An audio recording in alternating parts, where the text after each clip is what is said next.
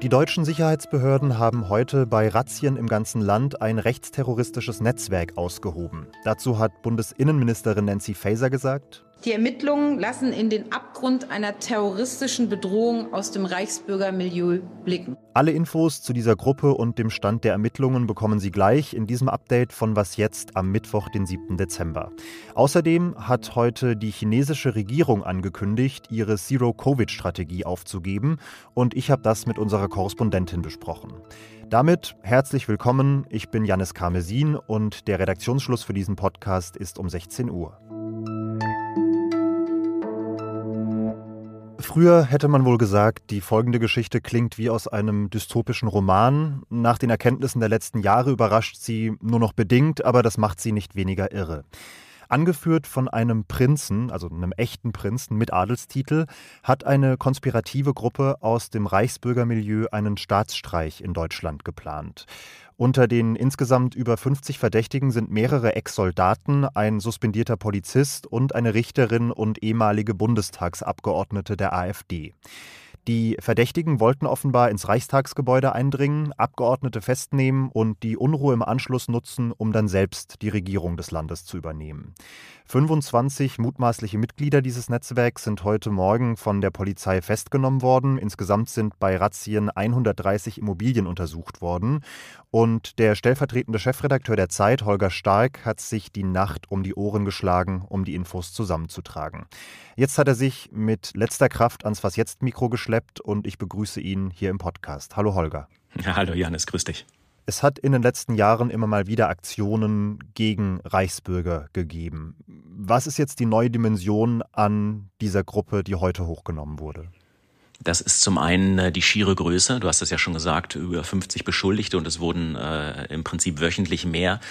Das zweite ist aber auch die Zusammensetzung der Verdächtigen. Die Polizei musste davon ausgehen und muss es immer noch, dass das eine Struktur ist, die ähm, nicht nur weiß, wie man Waffen bedient, sondern die damit auch umgehen kann äh, und die äh, eine äh, Person nochmal hatte, die ähm, einen leichteren Zugang zum Bundestag ähm, ermöglichen kann und das ist die ehemalige AfD-Bundestagsabgeordnete Frau Malsack-Winkemann, ähm, sodass da einfach die große Angst herrschte, dass da praktisch eine Tür sich öffnet und ähm, es dann zu spät ist, um noch einzuschreiten.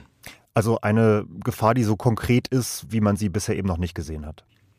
Genau, was wir sonst so kennen, sind so kleinere Neonazi-Zellen oder so ein paar ähm, verstrahlte Corona-Leugner oder so. Aber in dieser Dimension und in dieser Gefährlichkeit, in dieser Qualifikation der Leute auch, ist das ähm, wirklich ein neues Phänomen. Äh, einer der Ermittler sagte mir, das ist im Prinzip die schlimmstmögliche Ausprägung dieser Reichsbürgerideologie. Also Leute, die den Staat einfach grundsätzlich ablehnen, die sagen, das ist gar keine legitime Demokratie hier mehr, sondern wir wollen äh, das alte Deutsche Reich wieder zurück und die deswegen auch bereit sind, äh, maximal radikal ähm, äh, mit Aktionen voranzugehen, bis hin eben zu dem, was die Bundesanwaltschaft sagt, dass da auch Tötungsdelikte, also Mord oder lebensgefährliche Verletzungen in Kauf genommen worden sind. Was weiß man darüber, wie diese Gruppe aufgebaut war, wie die Struktur aussah? Also wir wissen, dass es ähm, eine Gruppe ist, die sich in zwei Arme geteilt hat. Äh, da ist zum einen ähm, der äh, politische Arm, der sogenannte Rat, der schon so eine Art äh, Schattenkabinett gebildet hat. Der Prinz Heinrich der 13., den du genannt hast, der hätte der neue Staatschef werden sollen. Ähm, die AfD-Bundestagsabgeordnete AD, die wäre als Justizministerin vorgesehen gewesen. Und dann gab es den militärischen Flügel, der im Wesentlichen aus ehemaligen Bundeswehrleuten Leuten äh, ge geführt worden ist. Äh, da gibt es einen zweiten Redelsführer, Rüdiger von P. genannt, der ähm, früher mal äh, Kommandeur einer Eliteeinheit der Bundeswehr gewesen ist, der jetzt auch in den Corona-Leugner-Demos aufgefallen ist. Ähm, mehrere andere, ein ehemaliger Oberst der Bundeswehr und auch noch ein aktiver Logistiker der KSK, also der äh, jetzt noch aktiven ähm, Eliteeinheit. Vom Generalbundesanwalt hieß es auch in einer der ersten Meldungen heute früh, es werde eine mögliche Verbindung der Gruppe nach Russland untersucht. Was ist dazu schon bekannt? Wie konkret ist dieser Verdacht? Also man weiß, dass der Prinz äh, und seine Frau einmal äh, oder seine Geliebte einmal äh, im russischen Generalkonsulat in Leipzig waren, seine Geliebte noch ein zweites Mal und dort irgendwelche Termine hatte. Man weiß allerdings nicht, ähm, was bei diesen Terminen geredet worden ist. Die Russen dementieren, dass es da eine Verbindung gegeben hat. Ähm, man kennt es aus anderen Fällen, ähm, dass ähm, dieses Milieu der Reichsbürger sagt, ähm, wir brauchen von den Siegermächten nach dem Zweiten Weltkrieg im Prinzip einen Ansprechpartner, der Deutschland in die äh, Souveränität entlässt. Ähm, nach Lage der Dinge können das nicht die Amerikaner oder die Briten oder die Franzosen sein, die, weil die sind viel zu westlich und äh, viel zu äh, korrupt, sondern in dieser Gedankenwelt wäre Russland eben der Ansprechpartner. Russland müsste gewissermaßen das neue, das alte neue deutsche Reich anerkennen. Ähm, und deswegen der Versuch, da Kontakte aufzunehmen, wie weit die in diesem Fall gediehen waren, ähm, das äh, weiß man tatsächlich nicht. Ich bin dann ein bisschen vorsichtig in der Bewertung. Das sagt Holger Stark, stellvertretender Chefredakteur der Zeit. Ich danke dir. Sehr gerne, danke auch. Wenn das Gerede von einer Corona-Diktatur irgendwo auf der Welt gerechtfertigt war, dann war das wahrscheinlich in China. Nach Corona-Infektionen wurden ganze Orte und Stadtteile teils wochenlang abgeriegelt. Infizierte mussten ihre Isolationszeit in überfüllten staatlichen Unterkünften verbringen. Flächendeckend waren PCR-Tests Pflicht. Das war Zero Covid. Jede Infektion sollte unter allen Umständen vermieden werden. Damit ist jetzt tatsächlich Schluss. Heute hat die Regierung in Peking nach bald drei Jahren die Abkehr von dieser Strategie angekündigt. Wer keine oder nur milde Symptome hat, kann die Isolation künftig einfach zu Hause verbringen. PCR-Tests sind nur noch in besonders sensiblen Bereichen wie in Schulen Pflicht und auch Reisen werden einfacher. Menschen, die von einer Provinz in die andere fahren wollen, müssen keinen frischen negativen Corona-Test mehr vorweisen und sich auch bei ihrer Ankunft nicht mehr testen lassen. Das ist eine Kehrtwende in der Corona-Politik und die ist schon heute im Land spürbar, hat mir unsere China-Korrespondentin Qifan Yang erzählt. Also in den Apotheken hängen jetzt auf einmal Schilder aus, auf denen steht, jeder ist in erster Linie selbst für seine Gesundheit verantwortlich. Vor ähm, fünf Wochen galt quasi noch auf dem 20. Parteitag die Losung von Xi Jinping, dass man an Zero Covid festhalten werde und dass Zero Covid eben die Überlegenheit des chinesischen Systems repräsentiere.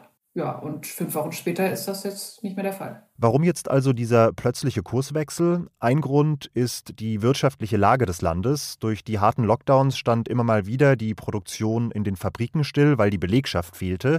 Das soll durch die neue Strategie nun verhindert werden. Die Öffnung wurde aber auch ein bisschen erzwungen. Also sogar in Peking war das so in den vergangenen Tagen übers Wochenende, dass viele Menschen, die in Compounds, in Wohnblöcken wohnen, die abgeriegelt wurden, in Lockdown versetzt wurden, dass die sich einfach nicht mehr äh, daran gehalten haben. Die sind dann einfach zu Hunderten in den Hof marschiert, haben die Barrikaden runtergerissen und sind dann schnurstracks in Gruppen an den Wachleuten vorbei marschiert.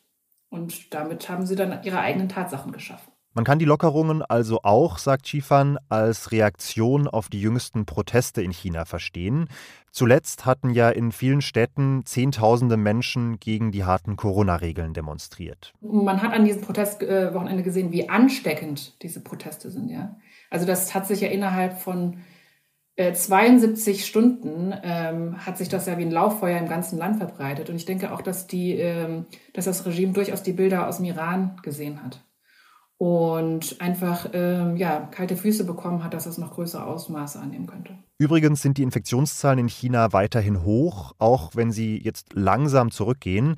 Um die ältere Bevölkerung auch ohne die ursprünglich harten Maßnahmen weiterhin schützen zu können, will die Regierung jetzt erstmal die Impfquote steigern.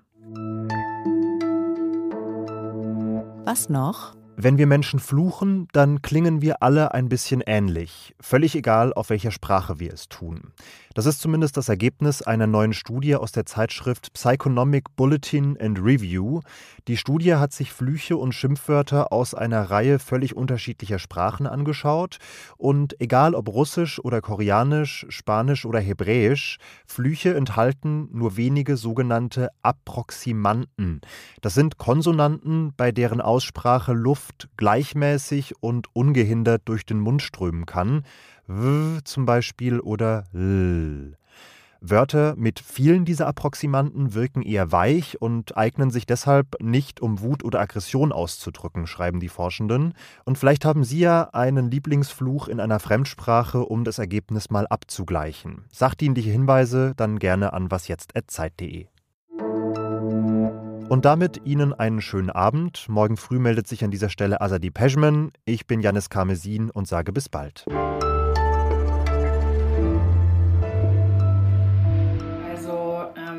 Seit gestern ist es so, naja, es ist einfach, äh, es ist einfach so crazy alles. Also, ähm,